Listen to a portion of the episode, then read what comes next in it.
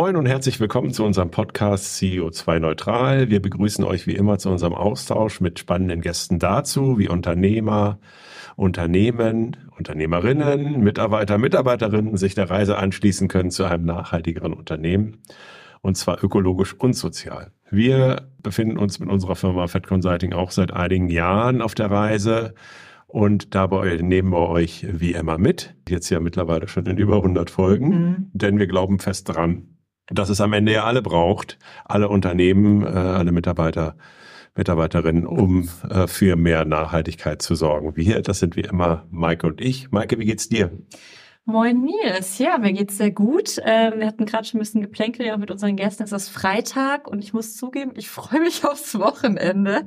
Äh, es gibt viel zu tun, das Wetter soll ja aber auch gut werden. Deswegen ähm, bin ich frohen Mutes. Äh, gleich dann erstmal Mittag und so. Wie geht's dir? Ja, mir geht's auch sehr gut. Äh, ja, wir haben halt eben gerade hier so Action, Mitarbeiter-Meeting, uh, Thank God It's Friday und so weiter und so fort. Mhm. Das Büro ist pickepacke voll. Mhm. Das ist aber auch schön nach dieser Sommerzeit halt, wenn dann irgendwie alle wieder so voll an Bord sind und uh, man merkt so, dass es vorwärts geht. ja. Das ist irgendwie auch schön zu sehen. Also insofern freue ich mich auf den Rest und dann aufs Wochenende.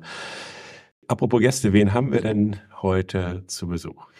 Ja, wir haben heute mal wieder zwei Gäste. Deswegen werden wir uns wieder äh, sehr äh, disziplinieren, euch mit Namen auch gleich immer anzusprechen, wenn wir mal eine Frage stellen, damit wir nicht durcheinander kommen. Und zwar haben wir Sebastian und David da. Ihr seid aus dem ACB Studio heute hier und ihr habt uns tatsächlich proaktiv angeschrieben, äh, ob ihr nicht mal im Podcast äh, vorbeischauen möchtet, aufgehangen an einer kleinen Studie, die ihr durchgeführt habt. Aber bevor ich zu tief einsteige, erstmal ein paar Worte zu euch. Sebastian, du bist jetzt schon seit über 20 Jahren in der Digitalbranche unterwegs unterwegs, hast schon viele Stationen hinter dich gebracht und dann 2016 auch den Schritt als Gründer gemacht. Hast jetzt auch schon eine zweite Agentur am Start. Und hier ist es ja auch ähnlich ein bisschen wie bei uns bei FED so, dass du das Thema Nachhaltigkeit direkt ins Geschäftsmodell integriert hast. Und das ist mir sehr, sehr spannend und werden sicherlich dazu auch noch reden. Und du, David, bist auch ähm, bei ACB Studio am Start, auch schon jahrelang in digitalen Projekten unterwegs. Ich habe gesehen, unter anderem beim Sparkassen Innovation Hub, auch total interessant spannend. Und äh, schreibst auf LinkedIn ganz schön, dass du mit Hilfe von Foresight und Design Thinking nachhaltige Innovationen in den Mittelstand bringen möchtest. Schön, dass ihr hier seid und was das alles mit einer Bundesliga-Tabelle zu tun hat, das hören wir auch gleich. Herzlich willkommen, Sebastian und David. Ja, hi, moin. Danke, moin. Ja, wir beginnen ja immer äh, mit der Frage, wie ihr eigentlich zum Thema Nachhaltigkeit gekommen seid. Ich würde mal sagen, Sebastian, wir beginnen heute mal mit dir.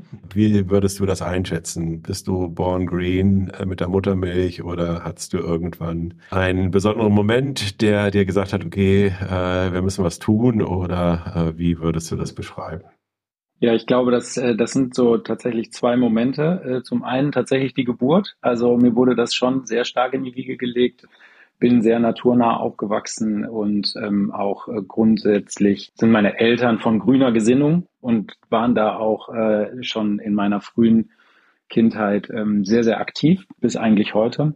Und das ganze Thema Nachhaltigkeit äh, in den Business-Kontext dann einzuweben, das kam tatsächlich dann aber erst verhältnismäßig spät und ähm, war dann auch so ein Aha-Moment ähm, bei mir vor zwei, drei Jahren, als dann mein jetziger Partner, der Chris Wallon und ich uns gegenseitig so die Bretter vorm Kopf weggenommen haben, gesagt haben, okay, wir machen jetzt seit über 20 Jahren Digitalisierung und wir sind beide irgendwie so grüne Jungs. Warum zum Henker sind wir nicht vorher darauf gekommen, dass man das miteinander verbinden muss und dass da ein Riesenhebel dran liegt? Und so kam es dann zur ACB Studio. Ja, und David, gleiche Frage an dich.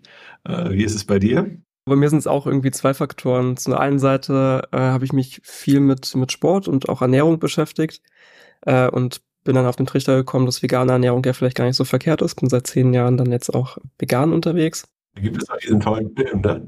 diesen, diesen Supersportler, wo diese Arnold Schwarzenegger und Co., der, wo es dann halt um vegane Ernährung geht und bei, bei äh, sozusagen bei Superathleten, den habe ich neulich mal gesehen, das war echt äh, wirklich, wirklich interessant.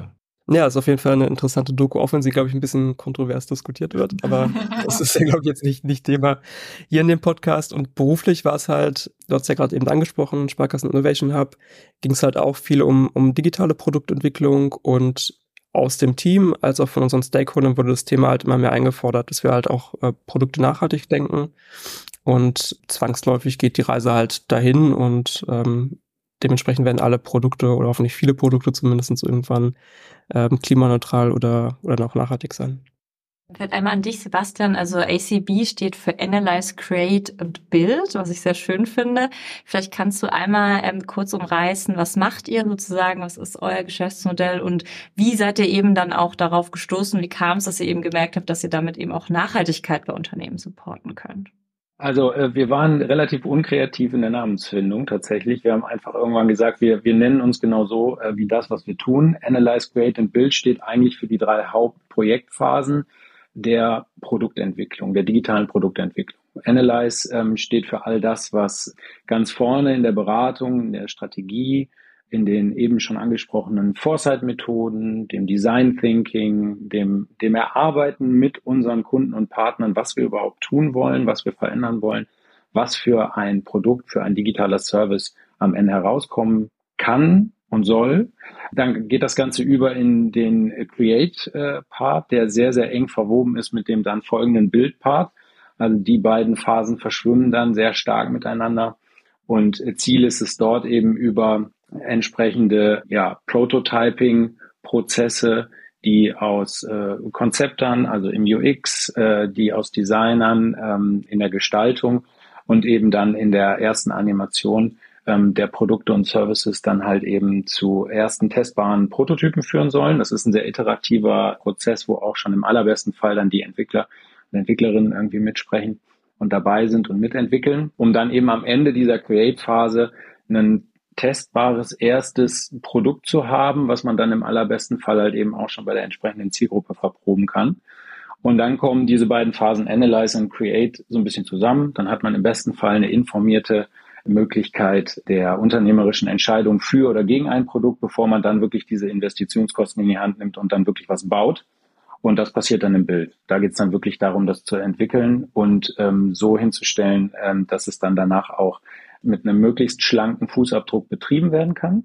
Und warum wir das Ganze im Rahmen der planetaren Grenzen machen, also so haben wir das für uns in unserem Purpose auch geschrieben, den wir gemeinsam mit der, mit der Starttruppe in den letzten Monaten äh, entwickelt haben. Das liegt einfach daran, dass wir einen immer größer werdenden Energiebedarf im Bereich der Digitalisierung haben. Also das steigt einfach rasant an, weil natürlich Digitalisierung auch immer weiter voranschreitet, was wir ja grundsätzlich begrüßen, aber man eben die Augen nicht davor verschließen darf, dass halt jeder Prompt, äh, jeder LinkedIn-Post, jeder Podcast, den man streamt, ähm, halt einen Fußabdruck hinterlässt und dass man da halt wirklich äh, diese, diese Aufmerksamkeit darauf richten muss, dass wir in der Entwicklung und im Betrieb dieser digitalen Dienste und Anwendungen einfach von vornherein darüber nachdenken müssen oder darauf achten müssen, dass es halt mit einem möglichst minimalen Fußabdruck passiert das war für uns dann tatsächlich, als wir das für uns so entwickelt haben, plötzlich logisch. Und das war eben dieses Brett vor dem Korb, wo wir gesagt haben, okay, ja, okay, hat, hat 20 Jahre gedauert. Was sind denn das für Prototypen, Produkte, äh, die ihr äh, dort habt? Sind das halt ähm, im klassischen Sinne Apps oder sind das halt irgendwie, äh, oder, oder wie würdest du das beschreiben? Ja, das ist sehr consumer-gewandt. Äh, ne? Also es sind ist tatsächlich von der von der klassischen äh, Corporate Website über eben die mobilen ähm, Themen, die du gerade genannt hast, also Apps äh, oder eben auch responsive Anwendungen, bis hin zu Portalen, E-Commerce-Anwendungen etc. pp. Ne? Das geht wirklich von bis. Und wir sind da gar nicht so spezialisiert, dass wir jetzt sagen, wir machen nur eine bestimmte Art von Anwendung, sondern uns geht's da wirklich sehr breit aufgestellt. Uns geht's eben darum, all das, äh, also die gesamten Strecken unserer Kunden und Partner eben möglichst digital abzubilden. Und das kann dann, wie gesagt, eine Kommunikation, Unternehmenskommunikation sein oder halt auch ein E-Commerce-Anbieter. Wir fühlen uns immer da wohl, wo, wo vorne irgendwas äh, eingegeben werden muss und hinten irgendwas rauskommt und äh, das Ganze eben möglichst schmuff und, und, und digital. Das ist so unser, unser Ansatz an der Stelle. Jetzt hattet ihr ja eine Studie rausgebracht und da vielleicht einmal an, an dich, David, die einmal so ein bisschen die Bundesliga-Vereine so ein bisschen gescreent hat, unter anderem um ihren Auftritt auf der Website. Und ähm, dann habt ihr euch natürlich dieses schönen Bildes auch bedient der Tabelle. Und ich sag mal, die sieht ein bisschen anders aus als vielleicht die sportliche Tabelle, in der letzten Saison auch abgeschlossen wurde. Wie kam es dazu? Was genau habt ihr untersucht äh, und warum habt ihr es auch gemacht? Genau, also wir haben, wie du gesagt hast, die Startseiten der 18 Bundesligisten von der Saison 23 und 24 auf ihre Nachhaltigkeit untersucht und das Ergebnis dieser Analyse halt veröffentlicht. Und das Kernstück ist halt, genau wie gesagt, diese Tabelle, die halt analog zu dieser klassischen äh, Punktetabelle der Bundesliga aufgebaut ist. Der Kniff ist nur hierbei, wir äh, ranken die Teams nicht nach den Punkten, die sie erzielt haben, sondern nach dem CO2-Ausstoß ihrer Startseite, die pro Aufruf generiert wird. Und der Grund, warum wir das gemacht haben, der erste Grund ist zumindest relativ simpel. Wir haben super viele Fußballfans bei uns im Team. Sprich, ist irgendwie ein tolles Projekt, wo irgendwie so privates Interesse ähm, gekoppelt mit aber auch der Haltung, die wir bei ACB Studio haben, zum Thema Nachhaltigkeit unserer Profession halt zusammenkommen. Das heißt, äh, super hohes Engagement auch aus dem Team zu dem Thema. Aber der zweite Grund ist vor allen Dingen natürlich, dass wir nicht die einzigen sind, die Fußball toll finden, sondern in Deutschland ist Fußball halt einfach der Volkssport Nummer eins. Und jeder kennt die Bundesliga, fast jeder hat einen Verein, ähm, mit dem er sympathisiert oder wo er Fan ist. Und jeder kennt halt diese Tabelle, egal ob früher aus dem Teletext, ob aus der Zeitung oder im Internet. Jeder kann halt irgendwas mit dieser Tabelle anfangen. Sprich, wir haben da wirklich einen super hohen Wiedererkennungswert und vor allen Dingen auch eine emotionale Verbundenheit mit diesem Thema. Was uns halt genau auch zum dritten Grund führt. Das ist halt Nachhaltigkeit. Allgemein ist halt ein sehr komplexes Thema. Und da wird teilweise noch viel Aufklärung und Awareness benötigt, die halt einfach fehlt. Und vor allen Dingen beim Thema digitaler Nachhaltigkeit. Und dann haben wir uns halt gedacht, okay, wir nehmen uns halt genau diese zwei, diese zwei Themen und sagen, hey, bei der Bundesliga, da gucken die Leute halt gerne hin, da haben die emotionale Bindung zu und erklären halt dieses komplexe Thema der digitalen Nachhaltigkeit am Beispiel der 18 Bundesligisten. Und das ist halt total spannend, weil eingangs, wie Sebastian gesagt hat, klar, jedes äh, digitale Produkt verbraucht halt CO2, Webseiten, Netflix, Spotify, Instagram etc. Und wenn man das mal so im Vergleich setzt, verbraucht das Internet halt mehr Strom als zum Beispiel das Land England. Sprich, wir haben da einen massiven Hebel, über den man optimieren kann. Und das ist halt auch das Schöne an diesem Ergebnis, was halt bei dieser Analyse rauskam. Es ist halt nicht diese gewohnte Tabelle, wie man es kennt, wo Bayern jetzt dann zum zwölften Mal irgendwie deutscher Meister wird, sondern das Tolle ist halt irgendwie Darmstadt 98, also der Aufsteiger aus der zweiten, jetzt in die erste Liga, der ist halt deutscher Meister geworden, weil der halt die Webseite hat, die am wenigsten CO2 pro Aufruf ausstößt und das ist halt ein schönes Ergebnis dann auch, wo die Leute auch gerne hingucken. Aber man muss auch ganz klar sagen, dass das natürlich auch nur im Vergleich der Bundesligisten dann ein gutes Ergebnis ist, weil wenn man sich das Ganze mal allgemein anschaut, Allein mit dieser ganzen Energie, die die Startseiten der 18 Bundesligisten in einem Jahr verbrauchen, kann ein E-Auto 337 Mal um die Erde fahren. Das ist halt eine total abstruse und krasse Zahl. Anderes Beispiel, der jährliche Stromverbrauch der Startseite vom FC Bayern entspricht umgerechnet den von irgendwie sieben Fußballstadien und nur 61 Prozent der Vereine haben ein grünes Hosting. Und das sind halt Zahlen, die wirken halt total abstrus dafür, dass ich eigentlich nur eine Webseite und in diesem Fall wirklich nur die Startseite aufrufe. Und das, daran merkt man halt, dass wirklich in der Bundesliga oder allgemein bei diesem Thema wirklich ein dringender Nachholbedarf besteht und es eigentlich aber auch das Schöne dabei ist, keinen Grund gibt, das halt nicht zu tun, weil eigentlich alle gewinnen dabei, wenn man eine grüne Webseite hat. Die Nutzer, weil die Seite lädt schneller, das Unternehmen, weil besseres Suchmaschinenranking, bessere Conversion zum Beispiel im E-Commerce Store hat, Umwelt, weil weniger CO2 wird ausgestoßen. Eine Anmerkung dazu, ich würde mich da freuen, halt auch über die Bewertung der zweiten Bundesliga, äh, weil wir natürlich hier ähm, mit unserem Engagement äh, beim FC St. Pauli äh, und halt eben viele Fans hier haben. Vielleicht gibt's ja irgendwann nochmal so eine Extended Version. also wenn ich das jetzt so höre, also in der Dimension äh, ist es auch mir nicht bewusst, äh, muss ich ehrlich sagen, weil äh, ich denke halt dann irgendwie immer, das sind ganz andere Hebel, als jetzt halt dann irgendwie tatsächlich halt wieder der Internetauftritt obwohl ich es eigentlich besser wissen könnte, denn wir hatten ja auch einen, äh, einen Mitarbeiter, eine Max, der halt irgendwie das ja auch, mhm. äh, oder wir haben immer unterschiedliche Studenten, die halt Digitalisierung und Nachhaltigkeit studieren und dann halt irgendwie das halt irgendwie so studienbegleitend oder arbeitsbegleitend äh, tun und die hatten da auch mal eben so ein Projekt, wo sie halt irgendwie gerade die ganzen DAX-Konzerne quasi untersucht haben, halt dann irgendwie auf dieses Thema und äh, und das war auch schon ähm, ziemlich erhellend. Was macht denn jetzt so eine, so eine gute Startseite eigentlich aus? Also wie, worauf sollte man denn jetzt achten? Wie geht man denn das Thema jetzt an? Äh, wenn man jetzt irgendwie sagt, okay, ups, äh, könnte ja auch für mich ein Thema sein. Wenn wir Seiten untersuchen, dann unterteilen wir das eigentlich immer in, in, in vier Sektoren, die fangen ganz vorne an, also grundsätzlich äh, UX-Fragestellungen oder strategische Fragestellungen. Dann geht es über in das ganze Thema Design, UI, da steckt ein Hebel drin und dann eben rüber in, in Richtung Frontend-Entwicklung und Backend-Entwicklung inklusive Hosting. Das sind so die vier Segmente, in denen man Optimierungsmöglichkeiten hat. Und am Ende ist es natürlich ein Zusammenspiel aus allem.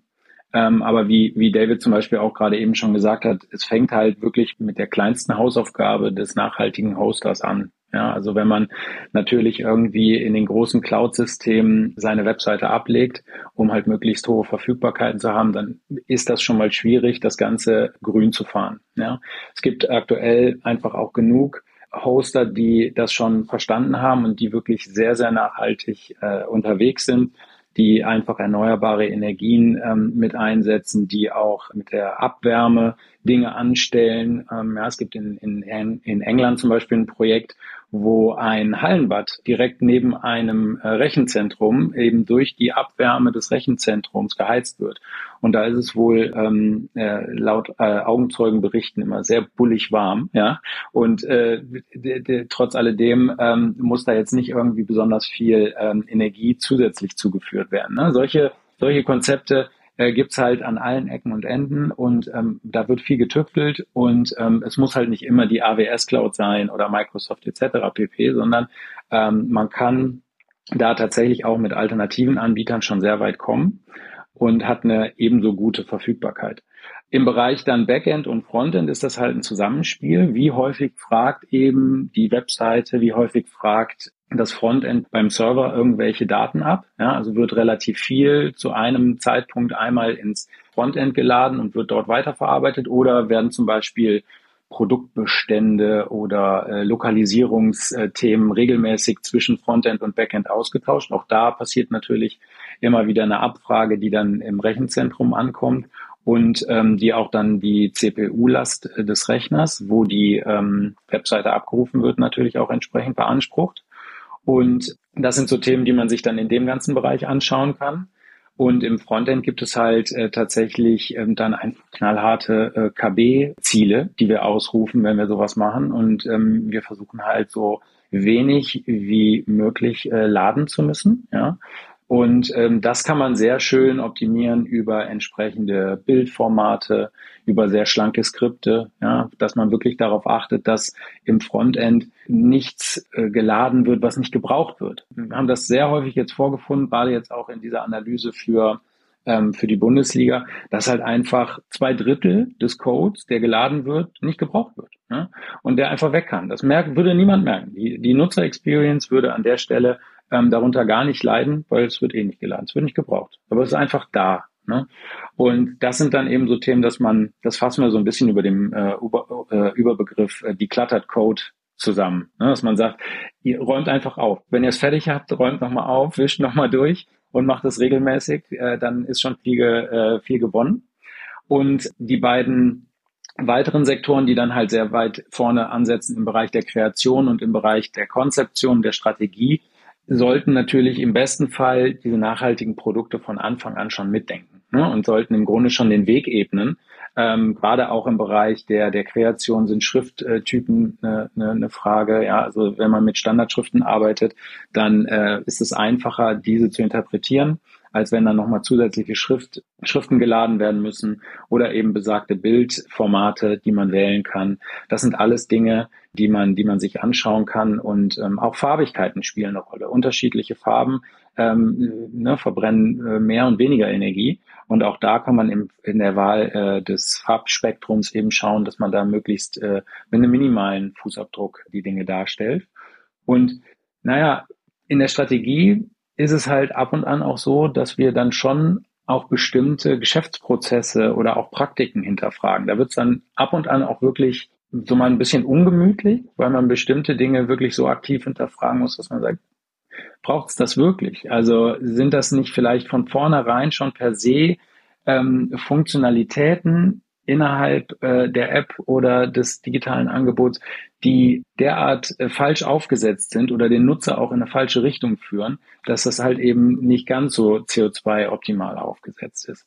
Und das sind, da wird es dann natürlich irgendwie, da kommt man ganz zum Schluss an. Also wir marschieren jetzt nicht äh, in jedes äh, Meeting zunächst rein und hinterfragen mal das komplette Geschäftsmodell, aber es kommt vor, ja. Und dann werden auch Funktionalitäten mal hinterfragt, die vielleicht so im, im Kern des der Geschäftspraktiken seit eh und je liegen. Und dann erntet man auch schon mal ganz kurz irgendwie erstmal ganz komische fragende Blicke und äh, den Ansprechpartnern fällt, den äh, fällt dann die Kinnlade auf den Tisch.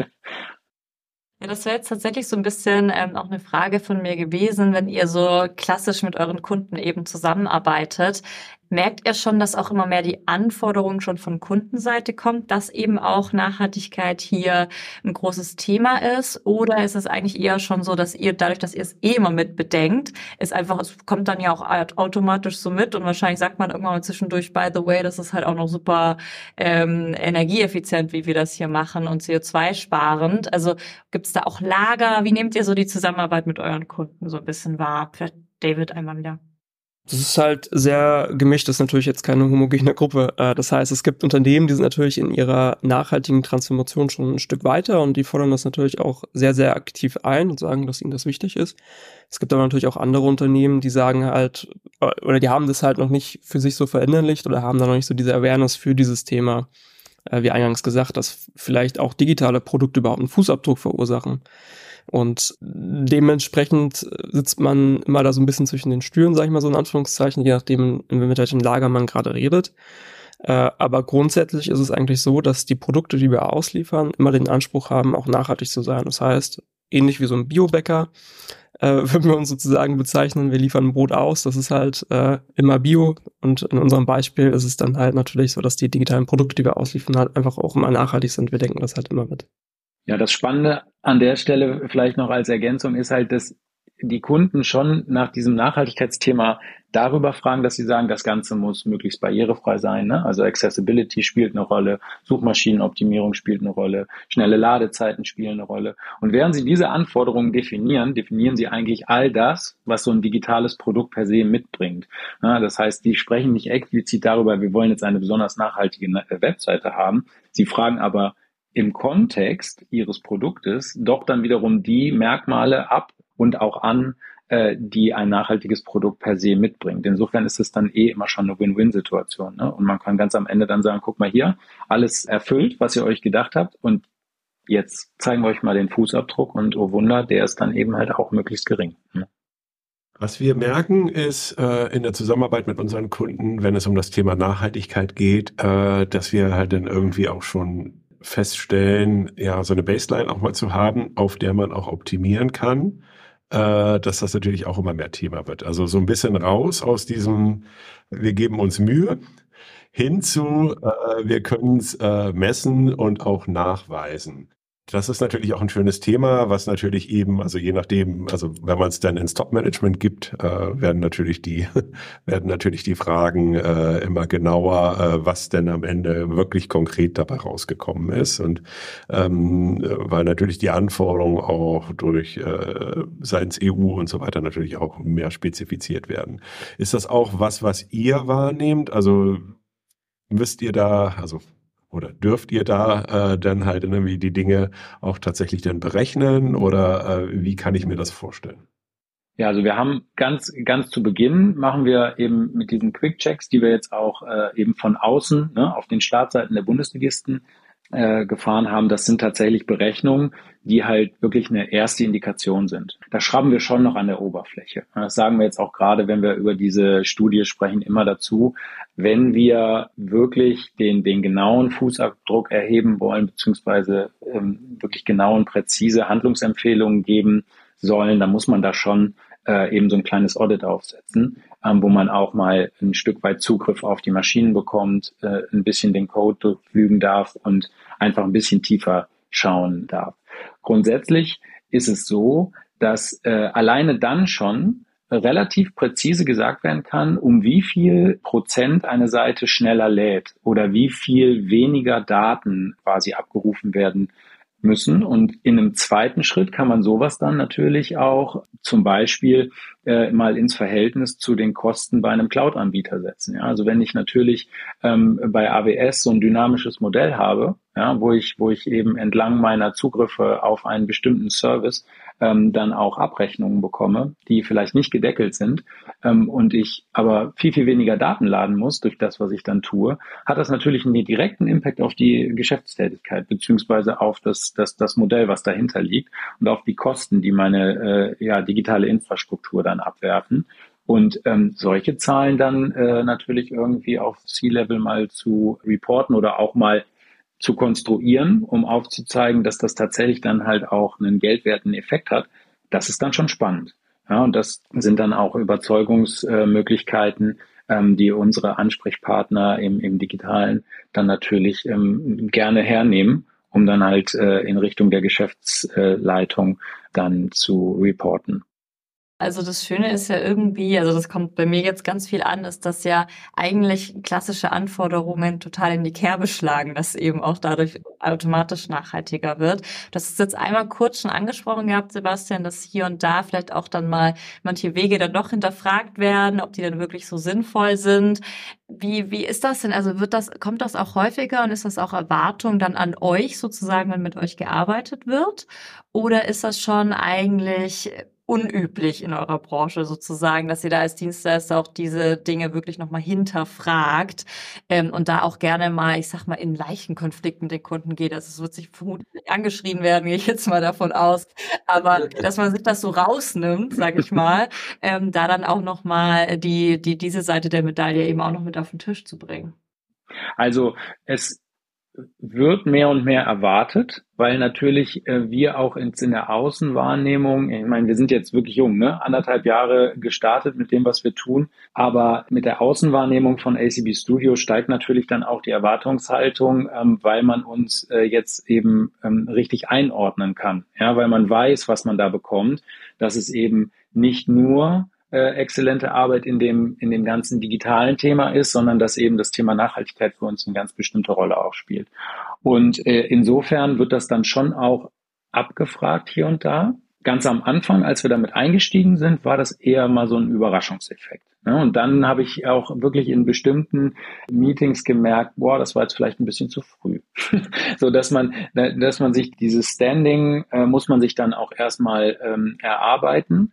Und ähm, da muss man äh, sich wirklich überlegen, an welcher Stelle bringe ich was an. Ne? Also ähm, da haben wir auf jeden Fall auch ein bisschen was gelernt, dass man da auch nicht sofort mit der Tür ins Haus fällt. Deshalb sagen wir auch immer, dass, ne, wie, wie, wie David das gerade gesagt hat, das kommt einfach per se mit. Ne? Es ist halt, Biobäcker backt halt ein, ein Biobrot, ja. Und das hängen wir dann gar nicht so weit nach vorne, kommen dann aber halt eben auch mit den entsprechenden Ansätzen und Antworten, wenn wir dann halt gefragt werden. Und ich glaube, das spielt sich gerade sehr schön ein und da hilft natürlich so eine so ein simples Bild wie diese Bundesliga-Tabelle jetzt wunderbar, dass man das jetzt in die Breite bekommt und plötzlich verstehen die Leute, worüber man vorher die ganze Zeit irgendwie gesprochen hat und für die ist es dann nicht mehr kryptisch. Ne? Jetzt ist es so, ah, okay, ja, verstanden, das macht ihr. Ach, und so weit fährt das Auto, ja. Das ist so, das ist schon spannend dann. Ja. ja, und diese Zahlen, das ist ja wirklich, auch wenn man das irgendwie alles weiß, ist es doch trotzdem nochmal einfach überraschend, äh, das zu lesen. Also ich meine. Absolut. Also auch wir sind hinten übergefallen. Wir hatten es vermutet, aber als David dann wirklich mal diese ganzen Zahlen einmal so in, in, in dem ersten Meeting, wo die, wo die Ergebnisse vorlagen, äh, mal so äh, mal so runtergerattert hat, da sind wir selber vom Stuhl gefallen. Also es ist wirklich immens, wirklich. Zu guter Letzt nochmal möchten wir euch beiden ja nochmal die Möglichkeit geben, nochmal einen Appell loszuwerden an die Zuhörer und Zuhörerinnen. Äh, David, äh, wir beginnen mal mit dir. Was äh, möchtest du denn nochmal unterstreichen oder noch hinzufügen dem Ganzen? Es hat zwar Mark Zuckerberg gesagt und jetzt kann man von ihm halten, was man möchte, aber er hat ja auch das Jahr der Effizienz sozusagen ausgerufen. Und das ist halt genau das, was für mich digitale Nachhaltigkeit ist digitale Nachhaltigkeit ist Effizienz und äh, wie eingangs gesagt, alle profitieren davon, Unternehmen profitieren davon, weil die Webseite oder das digitale Produkt einfach äh, besser performt, weil es zum Beispiel in der Suchmaschine besser rankt, die Nutzer haben besseres Nutzererlebnis und die Umwelt leidet einfach weniger, weil weniger CO2 produziert wird. Also eigentlich gibt es nur Vorteile für alle Seiten, digitale Produkte zu entwickeln, Produkte digital zu optimieren auf das Thema Nachhaltigkeit. Und ähm, ich hoffe, dass wir mit dem Podcast so einen kleinen Beitrag dazu leisten konnten, dass das auch bei vielen Unternehmen und der breiten Masse ankommt. Vielen Dank, Sebastian. Ich kann mich dem, was David gesagt hat, nur anschließen. Und was, was mein Appell äh, wäre, ist, dass Unternehmer äh, und Unternehmerinnen dieses Thema einfach mit im, im Scope haben. Ja, also dass sie einfach wissen, dass dieser digitale Fußabdruck da ist. Ja, also diese erstmal sich überhaupt darüber bewusst zu werden, weil in dieser ganzen Diskussion rund, rund um die Bundesliga haben wir super häufig auch gehört, ja, aber wir machen doch schon so viel. Ja, wir haben doch hier Solar auf dem Dach und wir haben irgendwie Regenwasserrückgewinnung etc. pp. Wo wir immer gesagt haben, ja, und ihr habt eine Webseite. Und da geht es eben weiter. Und dieses, äh, dieses Thema halt wirklich in die Wahrnehmung zu nehmen und äh, dann zu wissen, welchen Hebel man da in der Hand hat und vor allem dann keine Sorge zu haben, weil dieser Hebel ist halt relativ einfach umzulegen. Und dann hat man einen riesengroßen Impact. Und dann ergänzt sich das plötzlich zu all den wunderbaren Maßnahmen, die man schon macht. Und ähm, ich glaube, dass darüber dann eben halt auch ein Effekt, gerade jetzt in Bezug auf die auf, auf Fußball auch in Richtung der Fangemeinde ähm, sich entwickelt, dass sich das in Richtung der Mitarbeitenden entwickeln kann, dass die Leute einfach verstehen, dass unsere Digitalisierung, unsere Digitalität, ja, mit der wir tagtäglich mit unseren Smartphones etc. pp. umgehen, dass das alles ein, äh, einen Fußabdruck hat und dass das äh, in der Nutzung mehr und mehr und mehr wird. Also es steigt exponentiell. Und das ist ja immer das Schwierige, was sich Leute so schwer vorstellen können. Diese Exponentialfunktion ist einfach unvorstellbar. Ähm, das übersteigt unsere Fähigkeiten und deshalb ist es eben so wichtig, diese Digitalisierung so schlank wie möglich daherkommen zu lassen und mit so wenig Fußabdruck wie möglich. Ich glaube, das ist das Entscheidende. Einfach da auch hingucken und da auch aktiv werden und das andere trotzdem nicht sein lassen. Ich glaube, dann sind wir alle auf einem guten Weg. Vielen lieben Dank. Ja, David, Sebastian, danke für eure Zeit ähm, und für die spannenden Einblicke nochmal und dass ihr so ein tolles Bild gefunden habt, um irgendwie ähm, das Thema auch greifbarer zu machen für alle Beteiligten. Sehr spannend. Ähm, euch alles, alles Gute und äh, wir hören bestimmt nochmal. Danke auch von meiner Seite für eure Zeit und äh, dann wünsche ich auf alle Fälle weiterhin gutes Gelingen. Danke, danke. Vielen Dank.